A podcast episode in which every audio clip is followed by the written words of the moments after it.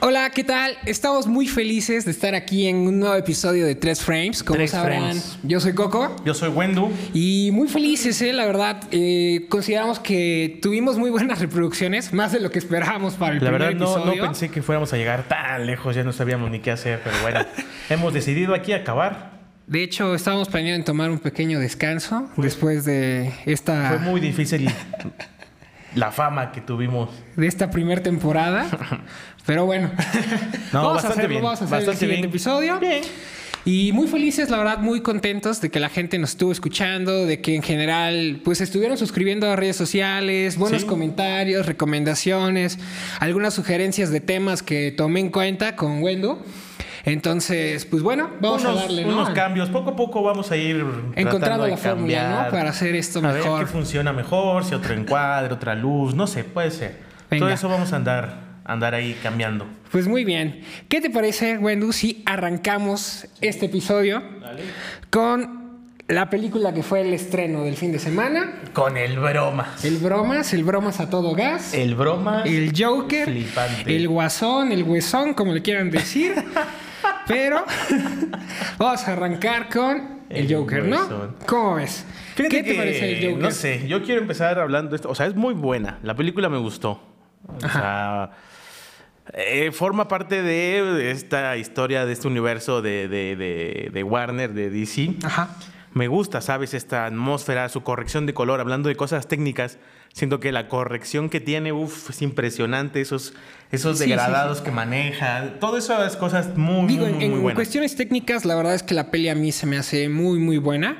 Es una peli fotografiada por Lawrence Sher. Lauren Sher, Eh, ASC. algo que me encanta de la peli es eh, la fotografía, que Me- está me- me plagada de encuadres naturales. Los encuadres naturales consisten en enmarcar al personaje, digamos que en cuestión con las locaciones, o sea, enmarcarlos con líneas, con, o sea, tratar de centrar toda la atención en el personaje. Hay unas que partes- es algo que hacen mucho en las escaleras. Hay unas partes que me gusta, que me gusta bastante, eh, que son estos flares de back que manejan, como dices, en la escalera, por ejemplo, en... Hay una situación, no sé si la han visto, no, las- no la quiero contar, pero hay una, hay una, mm, hay unos planos en los que el personaje está en este acto como de risa y así, y, y viene este flare que viene de- desde atrás, muy, muy, muy preciso y se nota, o sea, es muy, muy, muy fácil distinguirlo y le da un auge, un auge bueno al personaje, ¿sabes? Sí, re- realmente en cuestiones técnicas hay cosas muy interesantes, muy interesantes en la película que resaltan mucho lo que está viviendo, lo que está viviendo este personaje llamado Arthur Fleck, que se convierte en el Joker. Como una serie de situaciones hace que este personaje se va rompiendo, ¿no? Se va rompiendo poco a poco más, más, más, más, más. Y de todos esos fragmentos, pues sale el Joker, ¿no? O sea, Mira, esta manera yo, de... yo- es que no sé. Ah, Yo no soy muy fan de, de películas de cómics, de películas de DC, de Marvel. No, no, no estoy como muy, muy informado de, de este universo, de estos easter eggs que manejan, ¿no? Así muy raro.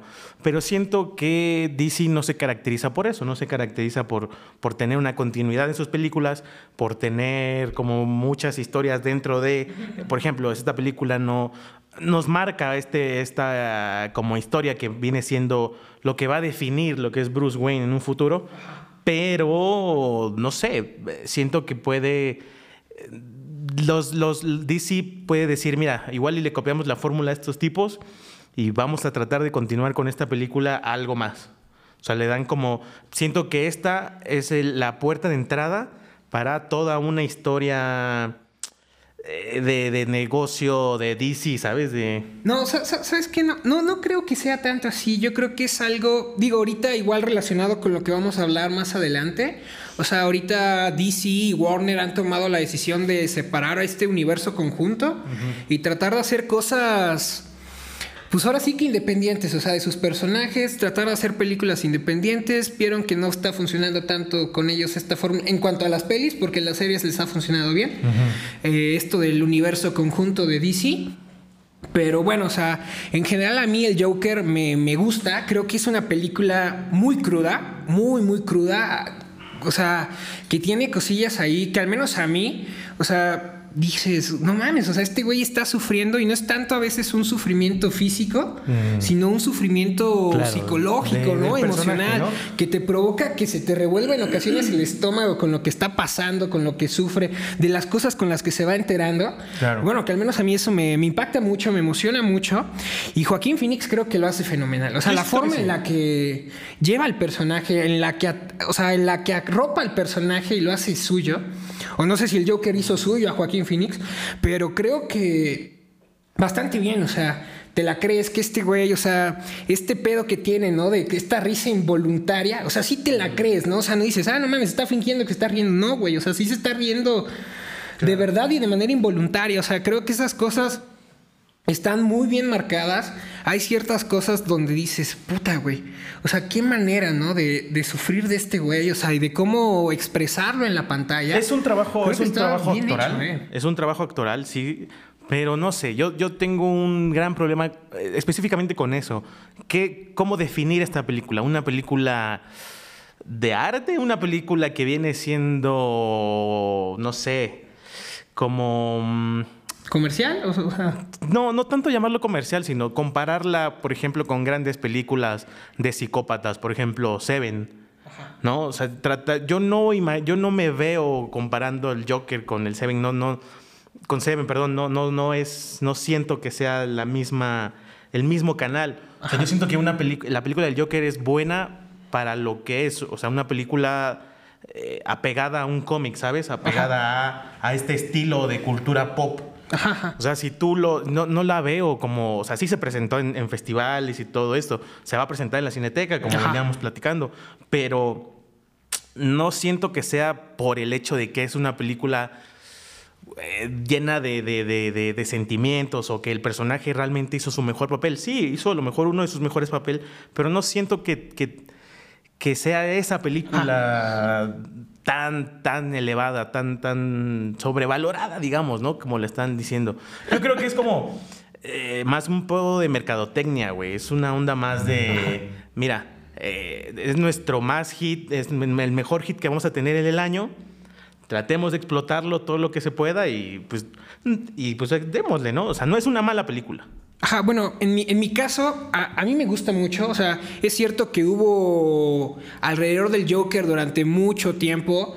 eh, se vendieron muchas expectativas que al menos para mí, al menos, o sea, se cumplen. O sea, yo la verdad es que entré a la película y puta, güey, salí encantado. güey. O sea, yo, yo vi la película y la verdad me encanta. Hay cosas muy, muy buenas, muy interesantes.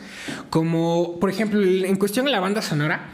No, O sea, y todo lo que está englobado en la banda sonora, ¿no? Que estamos hablando, pues, de los, de los folies, del directo, ¿no? Aparte de la musicalización, que la musicalización es muy buena, que hay algunas cosillas ahí como un cierto A mí- guiño a, la a mí- música de Frank Sinatra, pero en general, aparte, este, la peli fue musi- musicalizada. eh, perdón por la pronunciación, pero se llama Hildur Gudnadottir, que es de Islandia. Esta chica eh, Ah, es impresiona mucho con las cuerdas que trabaja en el Joker, que también ha trabajado ya en proyectos grandes como lo es Sicario, como lo es The Revenant. Mm. De hecho, ya había trabajado este, con Joaquín Phoenix anteriormente. Y estas escenas donde vemos que, o sea, donde Joaquín Phoenix está como que sufriendo y también pensando, idealizando ciertas cosas que no son acompañadas con la música de Frank Sinatra, tenemos las cuerdas de esta compositora de Islandia, que creo que lo hace bastante bien, creo que refuerza muy bien las emociones. Sí. Y la verdad es que eso me gusta mucho, o sea, son cosas como muy acentuadas, o sea, no tenemos como tal así una pieza a todo lo que da, pero sí tenemos como que hay ciertas cuerdas, ¿no? Que van entrando y que permiten reforzar, reforzar las emociones y las sensaciones de, este, de esta película. O sea, A mí- en general me gustó mucho eso, creo que es de las cosas que más me encanta, o sea, aparte de toda esta acidez que hay en la película, Sí. esta como que comedia, como que burlándose, o sea, hay escenas, digo, no, no, no quiero spoilear nada, pero hay escenas donde, puta, güey, o sea, tienes como que el pinche suspenso y te ríes, güey, también te quedas de la risa, güey, pero sigues ahí como, puta madre, ¿qué va a pasar, güey? O sea... No quiero entrar más en detalles para que para que la gente que no la ha visto vayan a verla. A mí me llamó mucho la atención esta, mm, esta escena de las escaleras. Si pones atención en la música, no, no siento que vaya acorde a, ese momento, pero no sé si eso es decisión, ¿sabes? O sea, eso se sentaron y ¿sabes qué? Me gusta porque incomoda, no, no le siento esta conexión con esta música, vamos, pongámosla. O, no sé, tal vez, eh, no sé, a lo mejor es un desacierto que tuvieron. Pero, por ejemplo, cuando, si les que ya la vieron en la escena de las escaleras, cuando va bailando, de hecho sale en el tráiler, eh, ponen una música eh, que, no sé, no, no, no la sentí parte de, como que me sacó un poquito de la peli. Pero ya después cambia, ¿no? Estas disolvencias que vienen, entran ya los sonidos incidentales, entran ya todo lo demás y boom, se desvanece y vuelves otra vez. Sí, sí, sí, te entiendo. Y también algo que me gusta mucho es esta como ambientación que hay en Ciudad Gótica. Mm. O sea, sí te de crees los que 70s, 80s, ¿no? Ajá, pero o sea, me refiero un poquito a como esta ciudad gótica caótica, ¿no? O sea, todo esto que está sufriendo la, la sociedad dentro de mm. esta ciudad, ¿no? O sea, toda esta inconformidad que hay ante el gobierno y los problemas que están enfrentando, que son esas cosillas que van como que también interviniendo un poquito en este Joker, o sea, en esta sociedad maleada, güey, que hacen que igual desencadenen ciertas cosas, que creo que también es muy interesante, o sea, la manera en la que retratan a la sociedad, cómo la sociedad también está harta y encuentran en este Joker, güey, como puta, como un emblema, por así decirlo, ¿no? Como alguien que los representa, que está inconforme, güey. O sea, digo, igual y no está inconforme así de manera, o sea, es algo que se da, o sea, también es algo muy que se, que se da por cómo lo muestra el Joker. Hay ciertas cosillas donde o sea, hay muchos rumores, ¿no? De qué es cierto y qué no es cierto en la película. Claro. Y, sí, maneja estos tiempos oníricos aquí muy raros. Porque realmente el que, la persona que lleva el relato en la película es el Joker y no te puedes fiar tanto de un personaje como el Joker.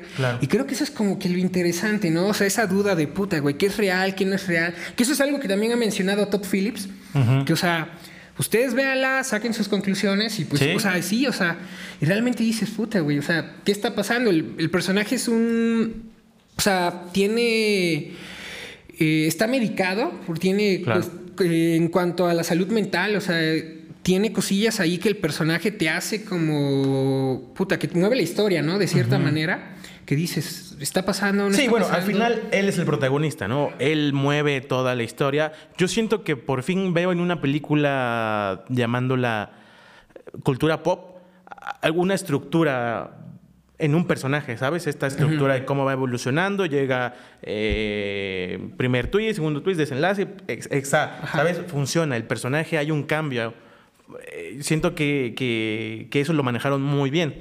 Retomando el tema, por ejemplo, de la ciudad, a mí me recordó a estas películas de Batman de los noventas, ¿no? Esta ciudad, de cómo retrataron ciudad gótica, donde los policías, este así muy bizarros, los, los, malos en, motocicletas, eh, ¿sabes?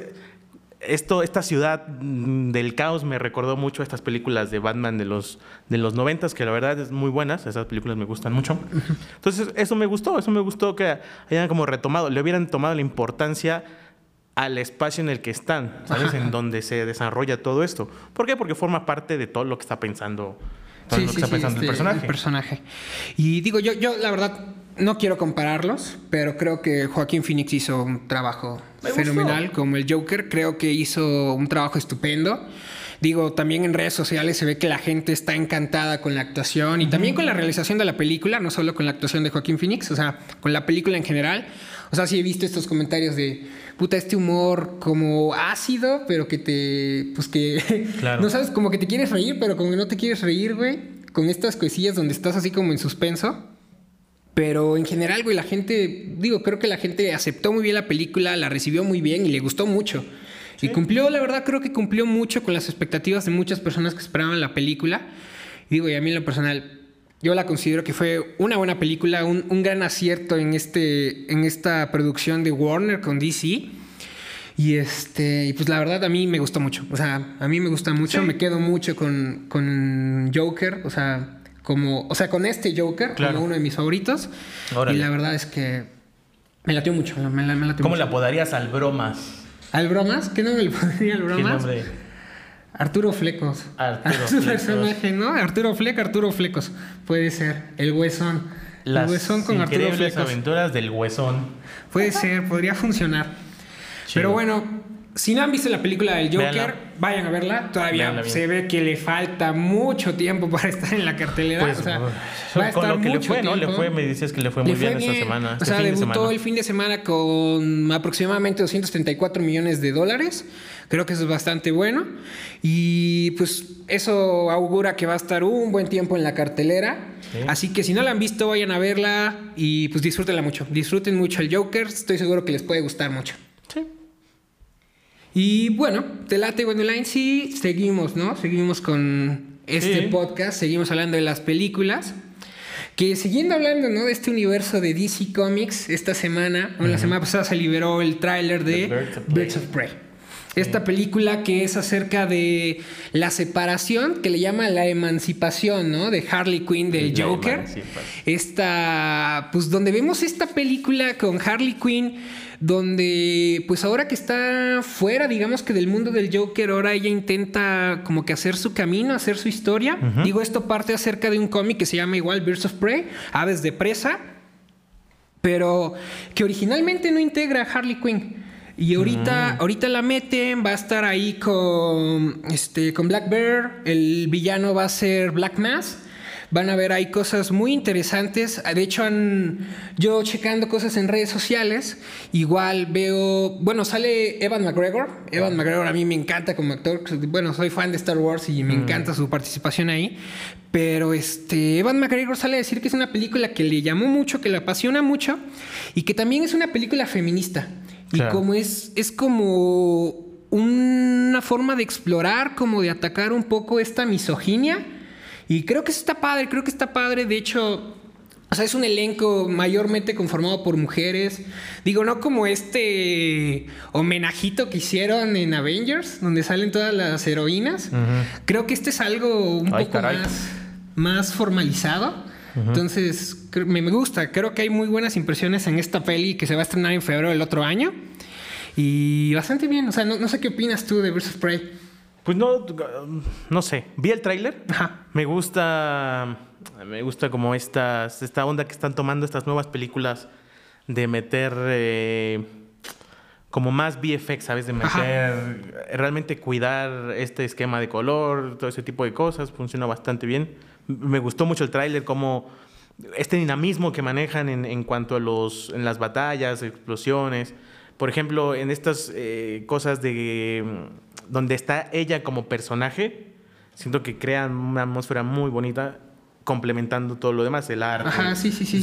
Estas, cosillas de neón, ¿no? Esas, lucecillas de neón que parten un poco de lo que hicieron en Suicide Squad.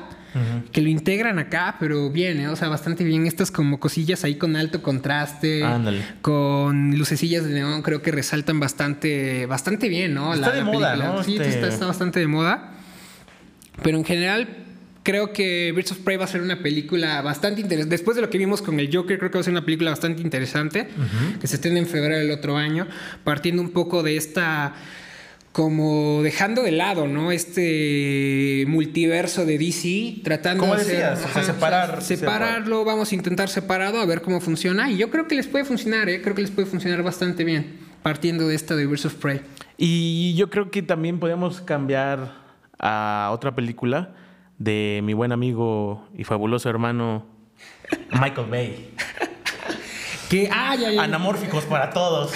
La de Six Underground, ¿no? La de Six que es, Underground. va a ser la segunda producción más cara de la historia de Netflix. Tienen un presupuesto de 150 millones de No dólares. esperaba menos de mi buen amigo Partiendo Michael Bay. de Michael Bay, o sea, explosiones por Anamórficos todos lados, ¿no? explosiones por Explosiones todos lados. por papá. todos lados. Después de estos fiascos que la gente los ha Es que- criticado con Transformers. Pero No sé. creo que este puede ser un proyecto en el que se reivindique.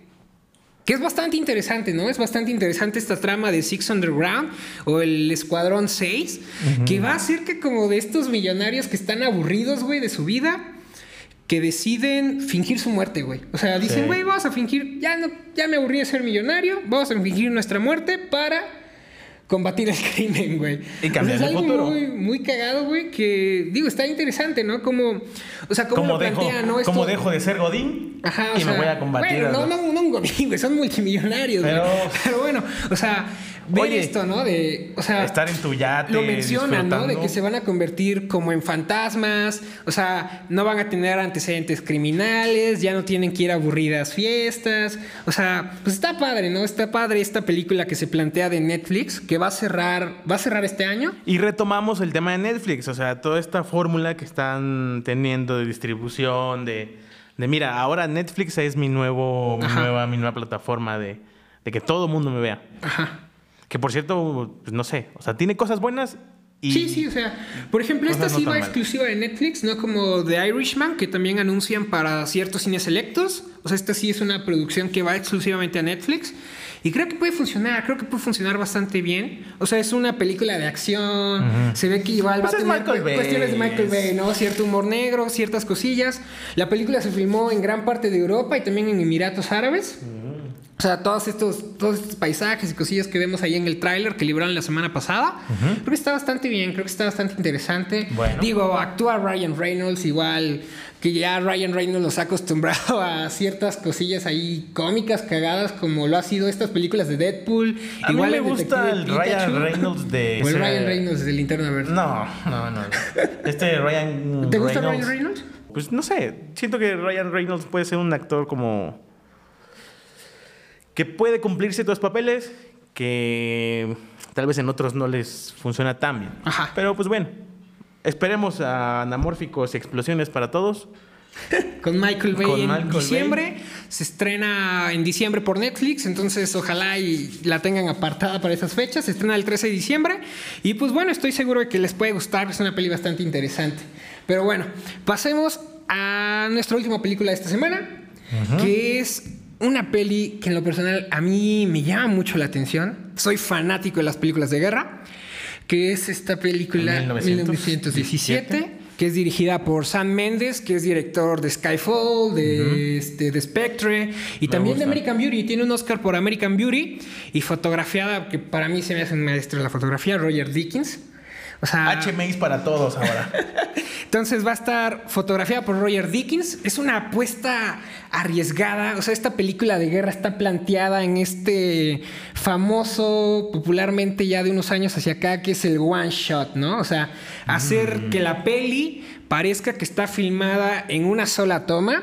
Que está bastante interesante porque sacaron un behind the scenes en la semana donde muestran pues como que la técnica, ¿no? Cómo van armando esta peli, tienen la, la cámara montada en una grúa y de repente digamos que la cámara va siguiendo al personaje y van este operadores de cámara, desmontan la cámara y siguen, ¿no? Siguen con la acción del personaje, se vuelve a montar a la grúa, también tenemos como una especie de ahí de wire cam, o sea, donde se recorre como que la isla donde están filmando y creo que está bastante padre, o sea, creo que es un proyecto bastante interesante que se va a estrenar en diciembre. Muchos apuntan que va a ser la gran competencia de The Irishman para, para los Oscars. Órale. O sea, que la, que la disputa va a estar entre The Irishman y, y 1917, que la película va un poco acerca del, digamos que un día en la, en la Primera Guerra Mundial, eh, digamos, dos personajes están encargados de entregar un importante mensaje que puede salvar muchísimas vidas, entonces se ven forzados a entrar a, a las trincheras, estar allí en el campo de guerra para intentar llegar a dar ese mensaje. Entonces es una peli creo que bastante interesante, después de cosillas que hemos visto como Dunkirk, como Fury, estas películas de guerra, ¿no? Que van tomando igual con las tecnologías, van tomando cierta fuerza para poder contar estas historias, ¿no? Que anteriormente era quizá algo complicado. Claro. Y ya ahorita con, con todo lo que hay, con CGI, con efectos y todas estas cosas, creo que se pueden hacer ciertas cosas bastante interesantes. Te digo, ahorita esta, a mí me late, ¿no? Esta propuesta de, de hacerlo one shot. Claro. Creo que es Yo creo bastante que ahorita, bueno. a la actualidad, con todos los her- con todos los juguetitos que tenemos para, para poder filmar este tipo de, de- de escenas, funciona bastante bien, ¿sabes? Puedes, eh, puedes desde poner una, en una grúa algún móvil, algún máxima, y bueno, desde ahí te da la opción ya, ¿no? De estos cuadros, de estos planos larguísimos, ¿no? Estos Además, one para, shots. para, para la gente que nos escucha, el movie y el máxima son estabilizadores de cámara. Eh, pues digamos que la cámara se monta en estos estabilizadores y se hacen tomas, pues digamos que corriendo o siguiendo a los personajes y la cámara se mantiene en un eje. Muy buenos. Que pues sirve bastante, sirve, sirve, digo, es una alternativa a la cámara en mano, al Steadicam que permite, permite estas narraciones, que es algo que se muestra un poquito en, esta película de 1917. Eh, vamos a compartir el behind the scenes en, el canal para que puedan verlo, para que vean un poquito de lo que estamos hablando. Y, creo que bien. está padre. Yo siento que, por ejemplo, estos grandes directores, por ejemplo, habríamos hablado de Scorsese o de Scorsese, como le quieran llamar, y ahora esta película de 1917, que están, o sea, vamos, no se están alejando de, esta propuesta tecnológica, ¿no? Dicen, ok, bueno, este es el nuevo cine, el nuevo cine que se está haciendo, hay que aprovechar, ¿no? Porque en los 80 yo no podía hacer esta toma, me costaba 2 millones, ahora me cuesta 50 mil dólares y vamos, ¿no? yo siento que esa es la opción, esa es la, la vía que están tomando estos directores ya con una buena experiencia, siento yo. Pues bueno, Terminamos por en esto las películas, terminamos con este frame y creo que hubieron bastantes cosas, ¿no? Interesantes. El estreno del Joker, algunos estrenillos por ahí un poco más chicos y también pues estos trailers, ¿no? Estos trailers bastante interesantes. también salieron muchos las películas. Más. Diviértanse un rato. No estén ahí de flojos en ¿Te parece si vamos con nuestro siguiente segmento, nuestro segundo frame, que son las series? Que quiero empezar hablando de una serie que en lo personal me gusta mucho, me encanta mucho, y que se viene el domingo pasado, se estrena... Bueno, o sea, nosotros estamos grabando esto el día que se va a estrenar la serie. Se va a estrenar la cuarta temporada de Mr. Robot que es esta serie que a mí me encanta mucho. O sea, es esta serie acerca sobre ataques cibernéticos, tratar de vencer al sistema. Para, para las personas que no lo han visto, eh, actúa Rami Malek. Rami Malek, el actor de Bohemian Rhapsody. También sale en Una noche en el museo. También. Y este esta persona, tiene, eh, Rami Malek tiene un personaje que se llama Elliot en Mr. Robot, que es un personaje un poco retraído con la sociedad, como que tiene esta fobia, también tiene cuestiones de salud mental que, que digamos que influyen un poco en la manera de ser del personaje y a las acciones que toma, o sea, la, forma en la que se relaciona con las personas. Eh, Elliot es una persona que trabaja en una empresa que brinda sistemas de seguridad para páginas. Exacto. Y también tenemos esta contraparte de Elliot que es un hacker, o sea, se encarga de brindar seguridad pero es un hacker, es un pirata informático que la manera en la que se relaciona con las personas es metiéndose, güey, a sus redes sociales, a las redes sociales de las personas para poder conocerlas, para no sentirse intimidado también por estas personas, sino saber sus debilidades.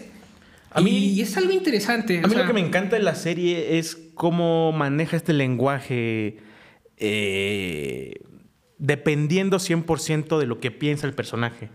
O sea, estos, estas rampas, por ejemplo, de tiempos, ¿no? Tiempos oníricos o este tipo de cosas. Y luego regresamos totalmente al presente, pero después nos da un flashback y después viene una secuencia que se vuelve más loco y tomas aquí, aquí.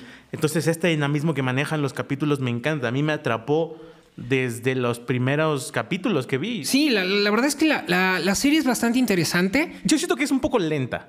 O sea, al principio, ah, tienes que tenerle paciencia como, como siempre, como en el anterior capítulo dijimos. A las series, sí. Están... Que, las series tienen que... Tienen un ritmo distinto, eh. tienen un ritmo bastante distinto.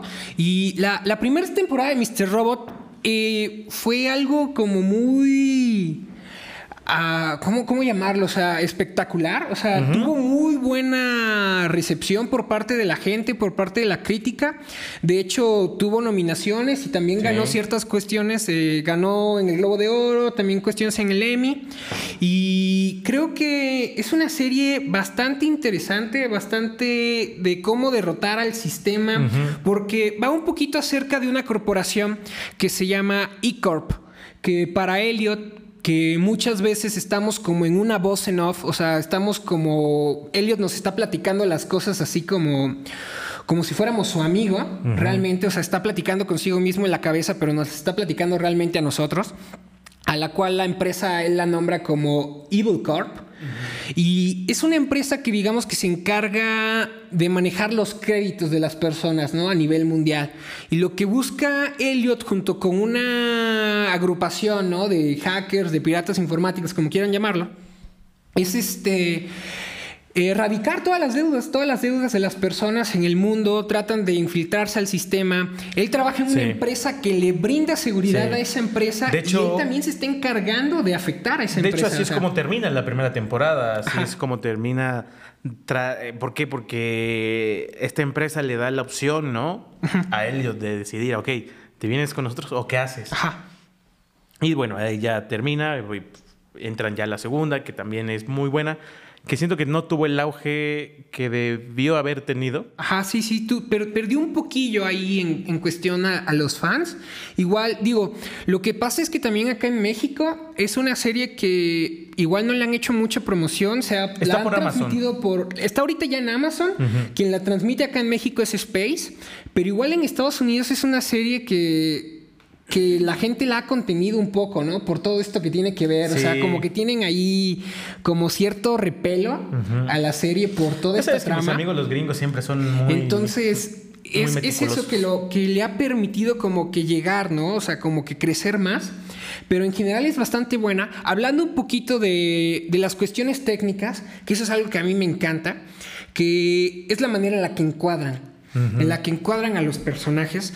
La mayoría de ah, las veces. Son muy, muy separados. la mayoría de las veces, cuando estamos viendo la serie, normalmente el encuadre se compone con el aire enfrente del personaje.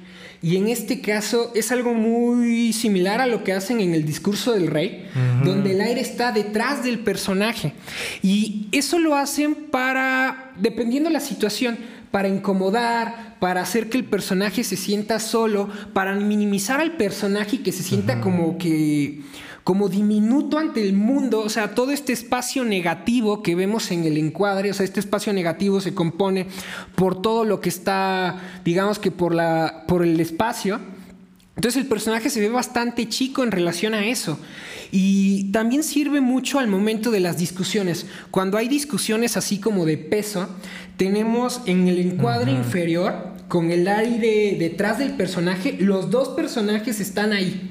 O sea, tenemos este, este cross cross, que están así los personajes hablando, pero cuando el personaje digamos que se siente inferior, va en lugar de que esté con el aire por, por detrás, lo tiene por delante. o sea, sí tienen un lenguaje muy estructurado, muy bien planeado con la manera de que quiera transmitir algo, de incomodar. Y también se ve en, ciertas conversaciones en las que los personajes se van quebrando, cómo arrancan los dos personajes con el mismo peso y, conforme ah, va pasando la discusión, el personaje termina con el aire frente a él cuando en un inicio lo tenía por detrás. O sea, esta creo que se me hace una serie bastante curiosa, o sea, muy Algo que no se veía, ¿no? no se veía en unas series. A mí me recuerda, por ejemplo, en la película de Aida o Ida, como le quieran llamar, estos aires enormes sí, que, es algo que tenemos acá igual. está la, solo ves la cara así al fondo del encuadre y tienes este aire enorme, ¿no? Que, que, puedes ver los paisajes, bueno, en esa película es en blanco y negro, un, un 4-3, están muy, muy buenas, si pueden verla, véanla. Pero vamos, me recuerda a ese, a ese conjunto de, de, de, de lenguaje que maneja.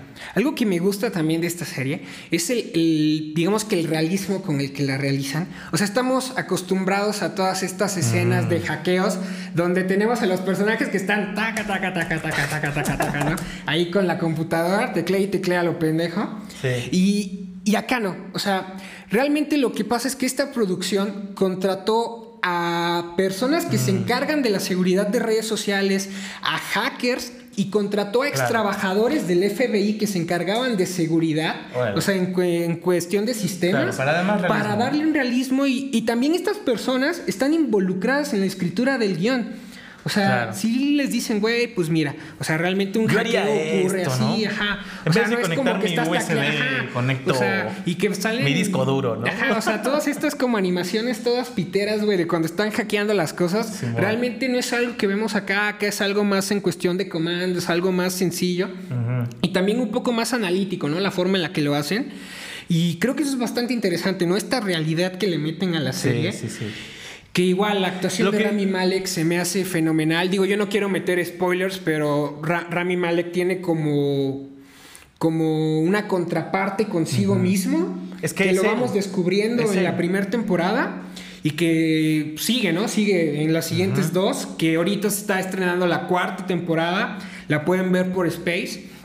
Y creo que es una peli que, que es una serie que realmente vale, vale, vale, mucho la pena, vale mucho la pena. Pero vale la pena realmente si te interesa, ¿sabes? Si la ves así solo porque, mira, veo que es de hackers y así, no, no te va a gustar. O sea, yo siento que sí le tienes que tener un gran, bueno, no gran, pero tal vez un buen buen gozo, buen amor por, por este tipo de, material. Este, esta, cuestión de temas, pero creo que deberían darle la oportunidad. Si no la han visto, denle chance uno o dos capítulos y creo que es algo que los puede atrapar. O sea, tiene muchas referencias también a otras películas y bueno, creo que, creo que es bastante interesante. En el anterior capítulo estábamos hablando de Racing Dion. Ajá, cierto, cierto, estamos hablando de Racing Dion. Dion. Lo mismo, brother. Eso vamos a hacer con los españoles, tío, joder. En el bueno, que, que en español se llama Educando un superhéroe. que es una, es, una serie. La, yo no, no la terminé, no terminé de ver completa la serie. Nada más vi los primeros cinco episodios, son nueve. Y bastante interesante. Me, me causa un poquito de ruido el primer episodio. No sé si fue un piloto que lo hicieron episodio, porque los efectos especiales en particular en ese primer episodio se notan un poco distantes a la imagen, no se sienten como agrupados, como pasa en los siguientes episodios, que los efectos especiales se ven integrados a la imagen como tal. Creo que en el primero los efectos están algo sobreexagerados, pero en general bien, o sea el primer episodio, te voy a ser honesto, como que dije, ay, como que no, como que sí, como que no, como que sí.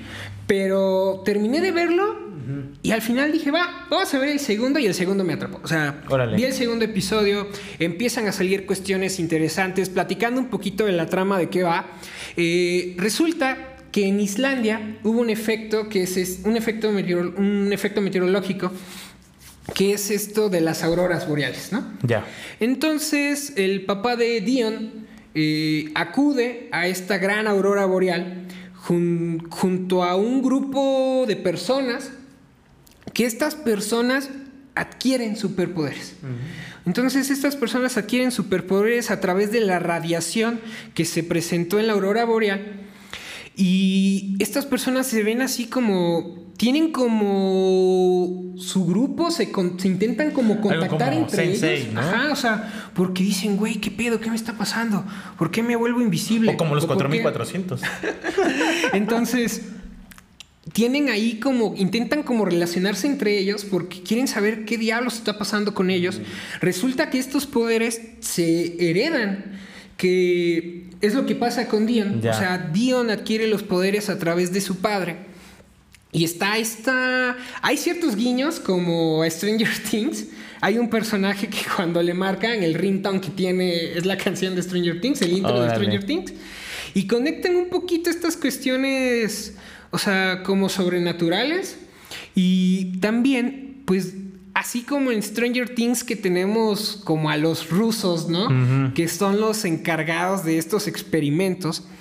Tenemos una empresa que se llama Bayona que es una empresa que se encarga como de predecir los los ¿Eventos? Como los eventos naturales, como ciertas catástrofes. Y resulta que estas personas de Bayona, a través de un episodio donde podemos ver que, que, se pueden involucrar hay más los personajes, estas personas se espían. Saben de esas personas que estuvieron presentes en la aurora boreal. Y es aquí donde se viene lo interesante de la serie creo que puede atraparlos. O sea, sí tiene ahí cosillas bastante interesantes. El personaje de Dion, o sea, es un niño que su, su nombre de superhéroe se llama Mind Mover, el movedor, el movedor de cosas con la mente. El Mind Mover. Y este. Y está bastante interesante porque el niño como que te atrapa, o sea, o sea, ves como en su inocencia hace uso de sus poderes de manera subconsciente. O sea, Claro, o sea, pues es- atrae está aprendiendo. Está O sea, sin aprendiendo a usar sus, sus poderes, Sin ¿no? querer, güey, atrae los chocolates, mueve, o sea, agarra las cosas que quiere, aunque ese güey se esté conteniendo. Ya. Y creo que es bastante padre, creo que es bastante interesante, vale mucho la pena ver Racing Dion. Es una serie, ahorita la primera temporada es cortita, dura nueve episodios. Si no la han visto, vayan a verla, creo que les puede gustar, denle chance. Y, y en general bien, a mí me gustó, estuve leyendo en redes sociales la verdad es que muy bien aceptada, muy Órale. bien aceptada. Y creo que vale, creo que vale la pena verla, ¿eh? Pues bueno, en un rato de ocio que no tengan nada que hacer, digan, bueno, vamos a ver. Vamos a ver Racing Dion. Racing Dion. ¿Y te parece si hablamos un poquito de esta serie que igual está estrenándose ahorita mismo, que es Batwoman? Uf. Batwoman, que tuvo ahorita un segmento en la Comic Con allá en Nueva York, que digo, a mí me llama la atención, me, ten- tengo ganas de verla. Es una serie que va a tener tres episodios en esta primera temporada, que parte un poquito acerca de esto, de lo que es el Arrowverse. De estas series que se están integrando por parte de DC y que también va a estar, digamos, involucrado el Superman de Superman Returns, digamos que está en el mismo universo de, de Batwoman. Batwoman es una, ahorita en este caso Batwoman es una superhéroe, una superheroína del que digamos que entra a la acción debido a que Batman, que es su primo, desaparece. Ya. O sea, está, está desaparecido, entonces... Es una buena excusa para meter. Es una buena excusa para meter a Batwoman. De hecho, los villanos a los que se va a enfrentar, hay villanos de Batman que regresan a Ciudad Gótica, que no estaban en Ciudad Gótica y regresan para ver, puta, ¿quién carajos es esta persona, no? De hecho, en el tráiler se ve que, re- que llega un villano y le dice, tú no eres Batman. Y Batwoman le contesta, ese es el punto, ¿no? O sea, como que quiere hacer su propia historia. También Claro. es, es una, es una superheroína LGBT, es una superheroína lesbiana que tiene ahí un altercado en, en- en West Point, donde es expulsada porque no porque la ven obligada a que me finja sobre su sexualidad. Ya. Ella es como muy, yo no voy a fingir, yo no voy a fingir, yo quiero hacer las cosas bien. Eso está bueno. Y creo que eso es algo bastante interesante, o sea, cómo tiene sus valores, o sea, cómo Claro. lucha por lo que quiere.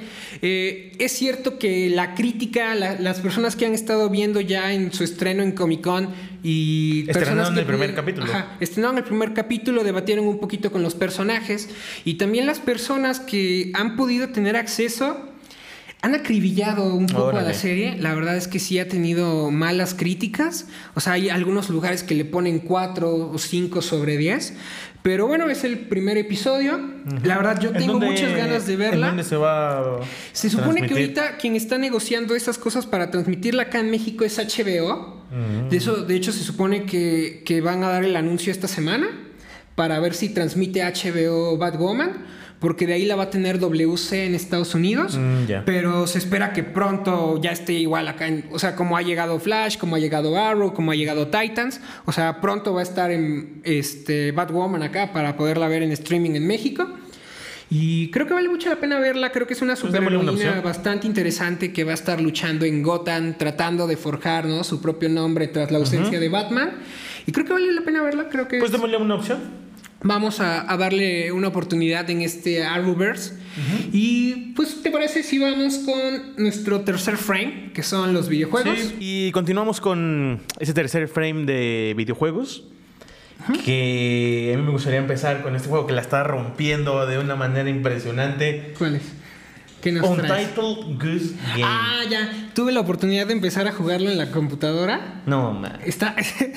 platícanos, platícanos un poquito. Pues es el remaster de Goat Simulator acaba de salir, brother. O sea, es este juego en el que eres un ganso. Ajá.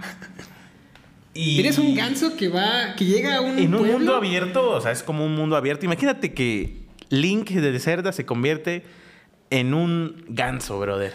Y se dedica a eh, hacer maldades. La verdad es que este tema me lo, me lo recomendó un amigo y yo dije, bueno, vamos a ver, ¿no? ¿De qué va? Ya la verdad es que dije, ah, está interesante. Me bajé el juego en la computadora. Está bastante padre. Eh, un Title Goose Game. Es... un juego que salió para computadoras, salió para Switch. Y de hecho le ha ido tan bien que ya anunciaron que van a llegar a Play 4 y Xbox. Lo desarrollan una compañía que se llama House House. Ajá muy chiquita, que yo creo que ahorita ya se va a ampliar de una manera muy, muy Yo lo que estaba leyendo es que ahorita estas semanas ha superado en ventas el que era como el gran anuncio de Nintendo, que era The Legend of Zelda, mm. de Link's Awakening. Eh, lo, superó. O sea, tiene ahorita más de 100 mil copias vendidas, un Title Goose Game. Y puta, está muy cagado este pinche gancito, ¿no? Cómo va castrando, güey, anda de troll en todo el pinche pueblo. Lo que me gusta del juego es que pensaron en todo. Ajá. O sea, si tú quieres, por ejemplo, asustar a alguien, lo asustas. Si tú quieres quitarle que es pinche gancito, un objeto, ¿no? algo, sus lo haces. Güey, o sea, no, a la gente, nada más. Le quita, le claro, quita las cosas. Yo siento que hay que darle el peso que es. Ajá. O sea, es un juego muy bien hecho, muy bien desarrollado, muy bien pensado y básico. O sea parten de, una temática súper banal, güey. No, hay nada ahí. ¿Qué quieres? Eres un ganso y punto. Pero ¿cómo se convierte? yo, lo veo un poco así. O sea, ventaja y desventaja al mismo tiempo. El juego es corto. El juego es corto. Pero posteriormente puedes salen, después de que cruzas la historia, por así llamarlo, te salen misiones con un poquito de complejidad. Ya, un poquito más. Digo, o sea, la verdad es que nunca puedes morir. O sea, es un juego. Eso sí. O sea, muy absurdo, algo tonto, pero muy divertido. Yo lo estuve jugando y la verdad es que es muy cagado como el pinche ganso empieza a castrar, ¿no? Estar ahí chingando a la gente. Y lo disfrutas. Yo creo que es este, este goce de estoy harto de esta, estoy harto de esta pinche humanidad que no puedo mentarle la madre a mi vecino, bueno, me convierto en un ganso y le miento a la madre al vecino Ajá, y le virtualmente, güey. ¿no? O sea, se ve que hay hay un pinche niñito, güey, donde llega el ganso, güey, y lo tira y le quita los lentes y se lleva los pinches lentes corriendo, güey. A la gente le quita sus zapatos, güey. Sí, Estaba muy cagado, güey. La verdad es que este juego que sacaron eh, el, el, regreso del Goat Simulator. Por si no lo saben, el Goat Simulator es el simulador de cabras, que es un un juego con una temática parecida, igual de animales, o sea, te vuelves una, una cabra. Pero vamos, ya tiene años y no les fue tan bien como, como pensaron. Sí les fue bien, pero no tanto como le está yendo como a, un Title Q Simulator. Ajá, la verdad es que le está, bastante, está, le está yendo bastante bien. O sea, esas 100.000 copias vendidas no es casualidad. O sea, yo estaba leyendo de gente así como diciendo, ¿quién va a comprar esto? Puta, y resulta que eres tú, güey, que lo termina comprando. porque sí, está muy cagado, güey. De hecho, empezaron a sacar un chingo de memes en redes sociales. Estuve leyendo que igual a la gente le gustó porque esto de ser un troll, güey, ahí con. Con la gente en el pueblo, güey, es muy cagado, güey. O sea, no te, no te pueden matar, güey, pero pues igual, o sea, disfrutas esto de estarle quitando sus cosas a la gente, de estarles arruinando el día, güey. Es como, yo, es como se sienten los perros, yo creo, cuando, cuando quieren hacer una maldad, güey. Digo, no me va a hacer nada, perra, y ¡pum! Sí, está, creo que está, bastante interesante. Está chido. Si, si pueden, eh, denle una checada, denle una checada este, al, al tráiler que han sacado de este juego que salió recientemente que lo pueden jugar en Nintendo Switch, lo pueden jugar también en computadoras, próximamente va a estar en otras plataformas, va a estar, están las Macs, y se supone que, o sea, este estudio de House House anunció, o sea, con todo este recibimiento que ha tenido, con el hecho de que vaya, que se, quiera expandir a otras plataformas y de que ya esté pensando en diseñar otros juegos, anunciaron de que va a tener su versión mobile. Que creo que está bastante padre, va a estar bastante interesante. Mobile, ahora que comentaste el mobile, tío. Eh, pues me descargué el Call of Duty Mobile. ¿Y qué tal? ¿Qué tal? Tengo, tengo ganas de bajarlo, o sea, no, no, he tenido tiempo de, bajarlo y jugar. De verdad me dormí ayer a las 3 de la mañana, yo creo que 3 y media jugando, güey. Muy chido. Sobre todo porque, porque yo, como les había comentado antes, bueno, no sé si les comenté, yo jugué mucho el Black Ops 2 de Call of Duty. Y lo que tiene este Call of Duty Mobile son los mismos mapas, güey. Entonces, ¿cómo es que ahora, en el pleno 2019, puedes jugar en tu celular algo que jugaste en la consola hace unos cuatro años, güey. Ah, más, más. El Black Ops 2, yo lo jugaba en el 2012, güey. 2012, 2013. Bueno, sí, un poquito más. Pero vamos. Eso es a lo que me refiero, ¿sabes? Y no está mal, digo. Está, está, padre. Esto de los juegos que han sacado para los móviles. Digo, yo en lo personal juego mucho Player Unos Battleground en el teléfono. Mm. Digo, lo tengo también en el Xbox. Pero en el teléfono también se me hace interesante. Fíjate, no he sido muy fan del Fortnite. Pero igual ahorita estos juegos digitales, ¿no? Que en los teléfonos que han sacado, estuvieron, esta semana estuvo mucho lo del mame del Mario Kart World Tour para los teléfonos. De, oye, contéstame o estás hablando con tus putitas, ¿no? Y ese güey ahí con el Mario. Sí, a huevo. ¿Por qué no me contestas en un semáforo? No hay semáforos en el Mario Kart, ¿no? O sea, estas cosas que. Está cagado, ¿no? Estos, estos jueguillos ahí para los, para los celulares. Sí. Porque pues te permite jugar online, ¿no? Jugar con otra bandita. Creo que está, está chido, está interesante. Los nuevos celulares de ahora te dan esa capacidad, ¿no? Ya con una buena RAM, digo, ya, ya tu computadora del 2001 es lo mismo que tu, tu, celular. Entonces, se están aprovechando muy bien de eso y están sacando este tipo de, de, pues de productos, ¿no? De productos digitales. Yo creo que para la, la, sociedad que tenemos ahorita, por ejemplo, de los, de los chavos, funciona bastante bien, ¿no? O sea, te da más, más, más opciones de cómo distraerte y cómo no estudiar para tu examen y cómo vas a reprobar. ¿Traes otro juego? ¿Otro juego del que nos quieres hablar ahorita? Dead Stranding. Dead Stranding. Dead Stranding, la nueva apuesta. Bueno, no nueva, ya tiene mucho tiempo. Eh, pues que se están corrigiendo cosas. Este. Está ya en una. No sé si está en una beta. Pero ya está pronto. Sí, ya está pronto a, salir. Es una es de Kojima Productions. Sí. Después de haber terminado un contrato Kojima con Konami.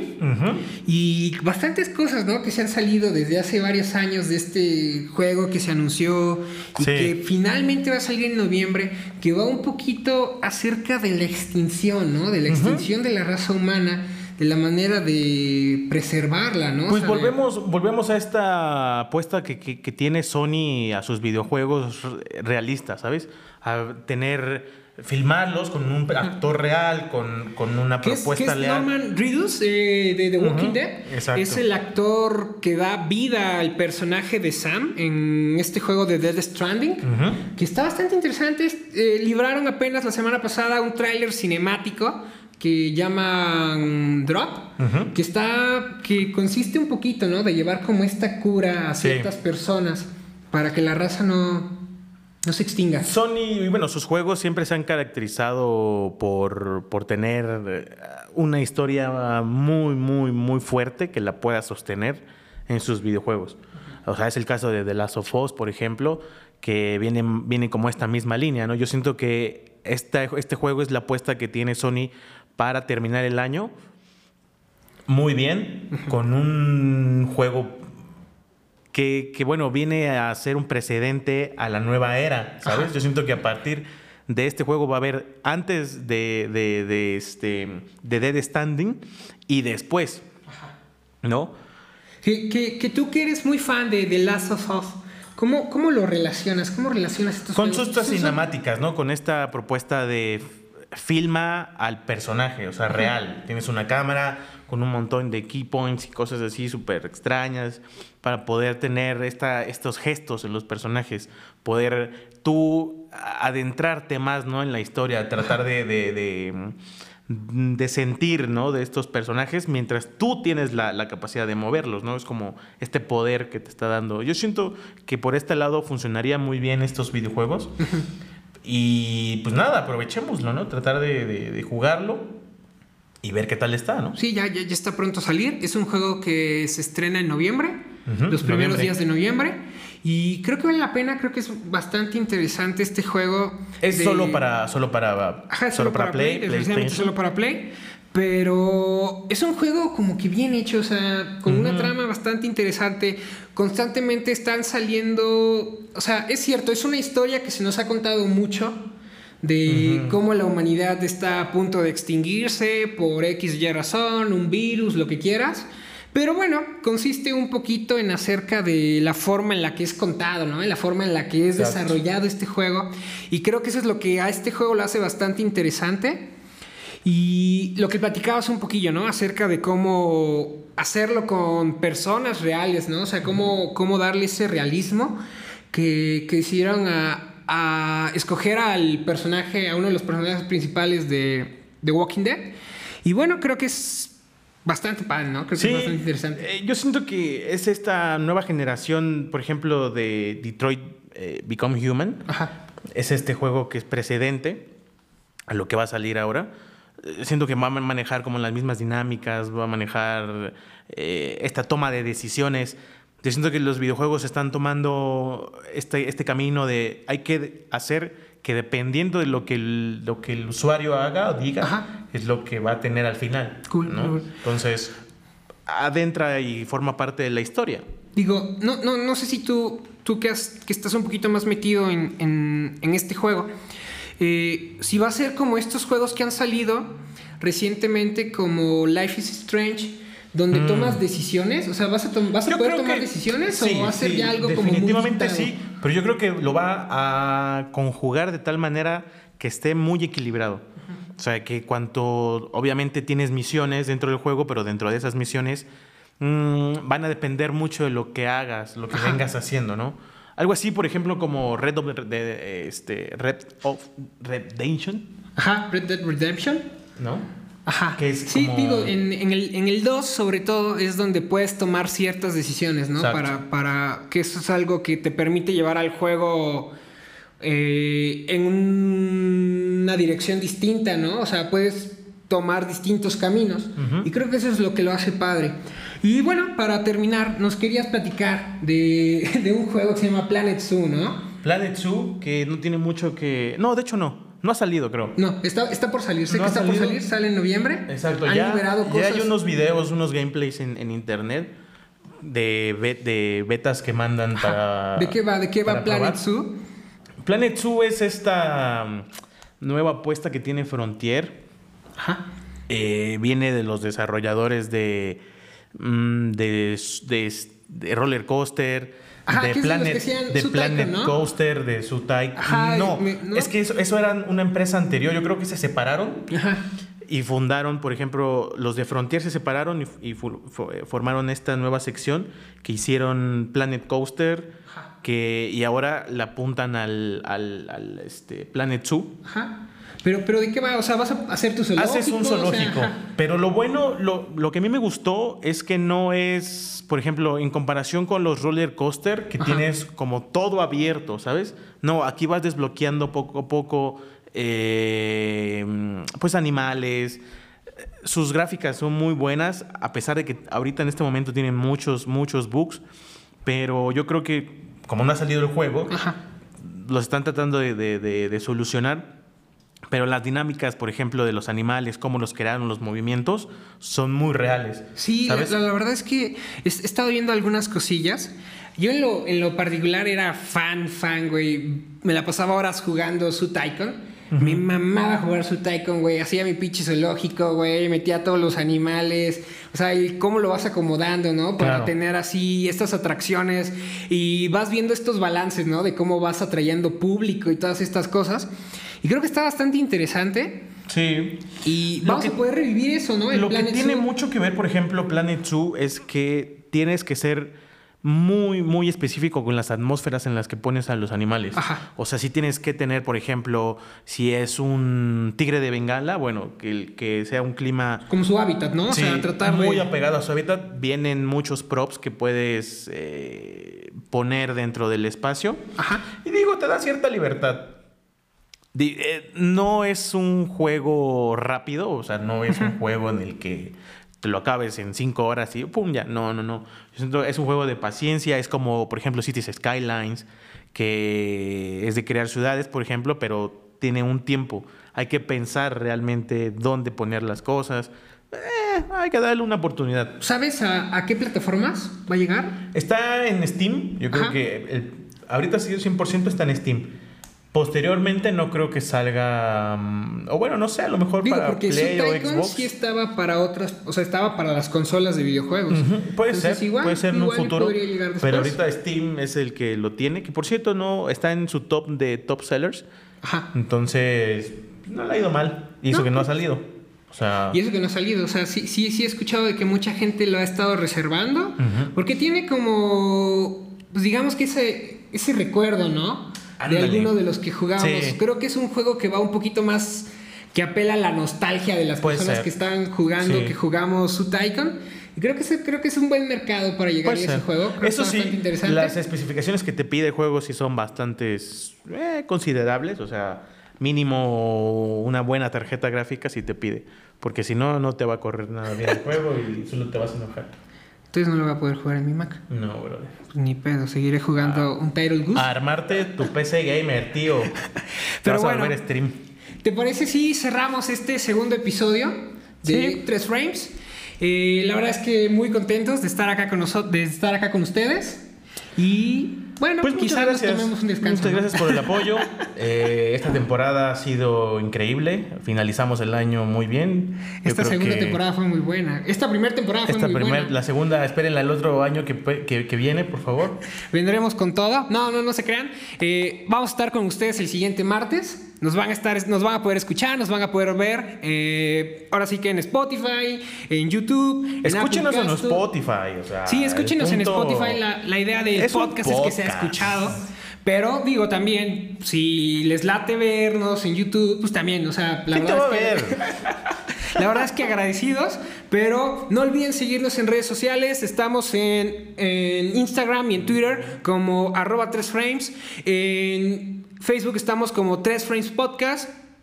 Y pues nada, ¿no? Sería Sí, todo. pues muchas gracias y Chido, síguenla pasando bien y pues disfruten mucho. Bye. Bye.